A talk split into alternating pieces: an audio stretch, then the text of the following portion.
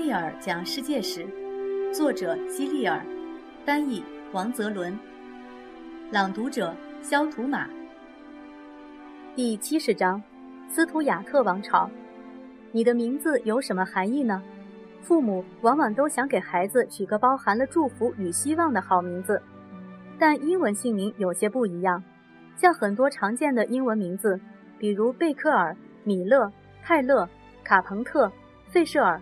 库克等，听上去很响亮，但你知道他们的原意吗？贝克尔的意思是面包师，米勒是磨坊主，泰勒是裁缝，卡彭特是木匠，费舍尔是捕鱼人，库克是厨师。这些名字的含义很有意思吧？在以前，很多英国人都用职业当姓名，比如叫泰勒的人，也许他的祖先曾经是个裁缝；叫斯图亚特的人。其祖先可能是个管家。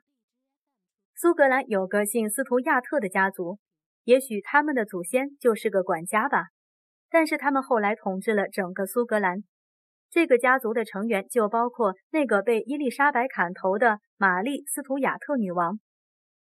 伊丽莎白女王没有结过婚，所以她的王位无人继承，而她本人就是都铎家族的最后一个成员。英国人只能寻找新的国王，后来他们就想到了苏格兰。前面讲过，当时的苏格兰不属于英国，它是一个独立的国家。当时的苏格兰国王是玛丽斯图亚特的儿子，名叫詹姆斯斯图亚特，他跟都铎家族有亲戚关系，所以被英国人请来当国王。他接受了这个邀请，成为英格兰的詹姆斯一世。他和他的孩子们在接下来的日子里统治着英国，这一时期被我们称为斯图亚特王朝。斯图亚特家族对英国的统治从1600年开始，到1700年结束。事实上，斯图亚特家族对英国的统治只有89年，因为在1600年到1700年间，英国有11年的时间根本就没有国王，所以这11年要排除在外。英国人对邀请詹姆斯当国王这一举措肯定追悔莫及，因为詹姆斯和整个斯图亚特家族对英国人并不友好。他们认为自己是造物主，所以既专制又独裁。英国人民为了争取自己应得的权利，只好和詹姆斯以及整个斯图亚特家族进行斗争。那时候，为人民制定法律的是英国的议会，但是詹姆斯要求议会所做的事情不能违背他的意愿。否则就不再让议会参与管理。詹姆斯认为，国王永远都是正确的，不可能犯错。国王可以对臣民们做任何事情，这是上帝赋予他的权利。这种说法就是君权神授。以前，英国人民对都铎家族的一些做法很有不满，但都铎家族是英国人，斯图亚特家族是苏格兰人，后者在英国人民眼里就是外国人。英国人民可以容许家里人犯一些错误，但对外人的胡作非为则不能容忍，所以双方之间不可避免地产生了一些争端。不过，詹姆斯一世统治期间并没爆发真正的战争，战争是在下一任国王在位期间发生的。圣经在詹姆斯国王执政期间被译成英文，人们把这版圣经称为詹姆斯国王钦定版圣经。詹姆斯国王在位时，英国基本上是很和平的，但其他国家却发生了许多大事。曾经，哥伦布希望向西航行到达遥远的印度，如今，英国已经在印度建立了殖民地。后来，英国不断扩大殖民地的范围，最后把整个印度都纳入了自己名下。通过不断的对外扩张和征服，英国最终成为一个富有而强大的超级帝国。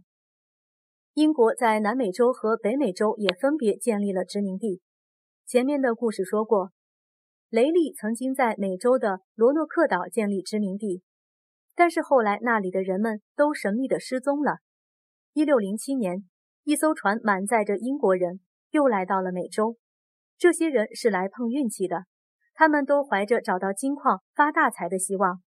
这些人在弗吉尼亚登陆，用国王詹姆斯的名字。把他们定居的地方命名为詹姆斯敦。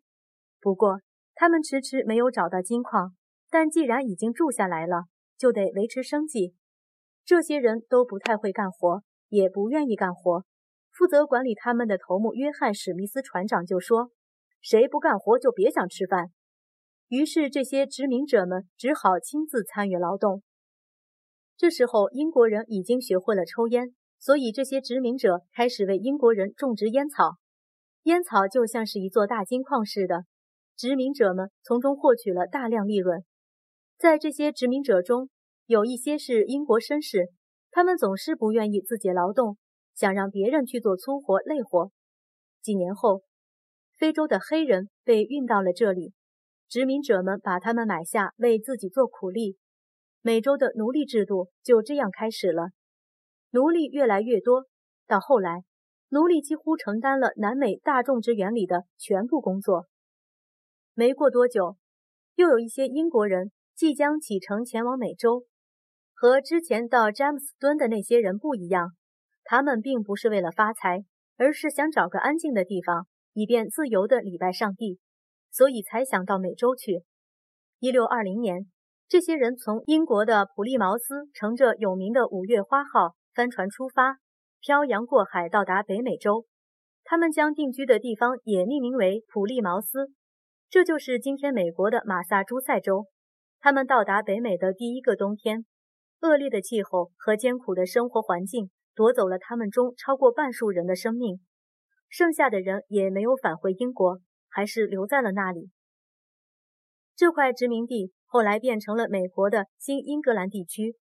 你如果学习美国历史，就会知道更多关于殖民地的故事。现在，我们要回过头来看看，有什么事情将要降临到英国人的头上。詹姆斯·斯图亚特结束在英国的统治后，英国还发生了许多大事。詹姆斯一世画像，詹姆斯，苏格兰斯图亚特王朝第一任真正意义上的君主，一四零六年至一四三七年在位，签署《五月花号公约》。一六二零年十一月十一日，五月花号帆船到达美洲陆地。为了建立一个大家都能接受的新社会制度，在上岸之前，船上的四十一名成年男性乘客签了一份简短的公约，即《五月花号公约》。签署人立誓要创立一个不同于欧洲的自治社会。